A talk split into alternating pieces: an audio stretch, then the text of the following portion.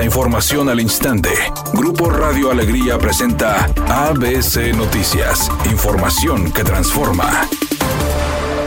¿Qué tal? Muy buenas tardes, esta es la información. La Fiscalía de Justicia de Nuevo León ha recibido 16 denuncias de personas afectadas por la caída de un camión urbano de la Ruta 13 a un canalón en Escobedo. En total son 24 personas lesionadas en ese accidente. La Ruta 13 registra el 9% de los accidentes de camiones urbanos en Nuevo León, por lo que el titular de movilidad, José Manuel Valdés Gaitán, dijo que esperan el resultado pericial para la posible revocación de la concesión de esa ruta.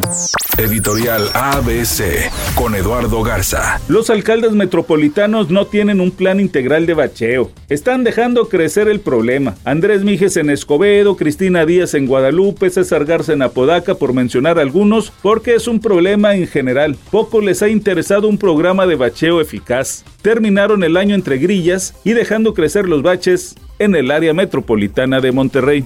El actor juvenil de telenovelas Carlos Said fue detenido en la Ciudad de México por manejar en estado de ebriedad, aunque durante la detención él trató de sobornar a los oficiales diciendo que era influyente y que tenía muchos conocidos de mucho peso en la alcaldía e incluso dijo que era famoso, no le valió para ser liberado. Por ello, tuvo que ser trasladado al Torito, en donde pasó la noche y tuvo que pagar una fianza.